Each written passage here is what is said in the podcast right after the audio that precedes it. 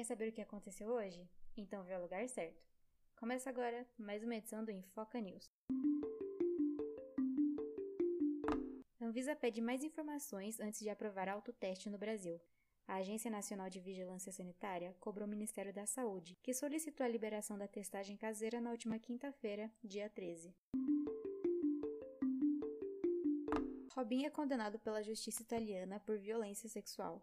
O jogador foi condenado em última instância pelo estupro de uma jovem em uma boate em Milão em 2013.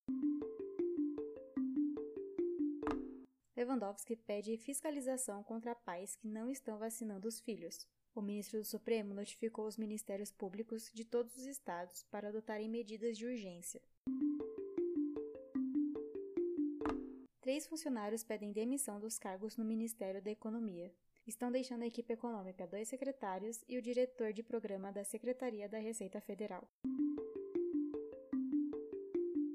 Biden indica advogada e ativista para chefiar a embaixada dos Estados Unidos no Brasil. Elizabeth Bigley foi a escolhida pelo presidente americano e já trabalhou na embaixada de Portugal. Você acabou de escutar o Infoca News. Quer continuar por dentro dos principais assuntos do dia? Então siga Infoca nas redes sociais, arroba Infoca no Instagram e arroba Infoca News no Twitter. Produção Infoca. Reportagem e edição Maria Carolina Gonzalez.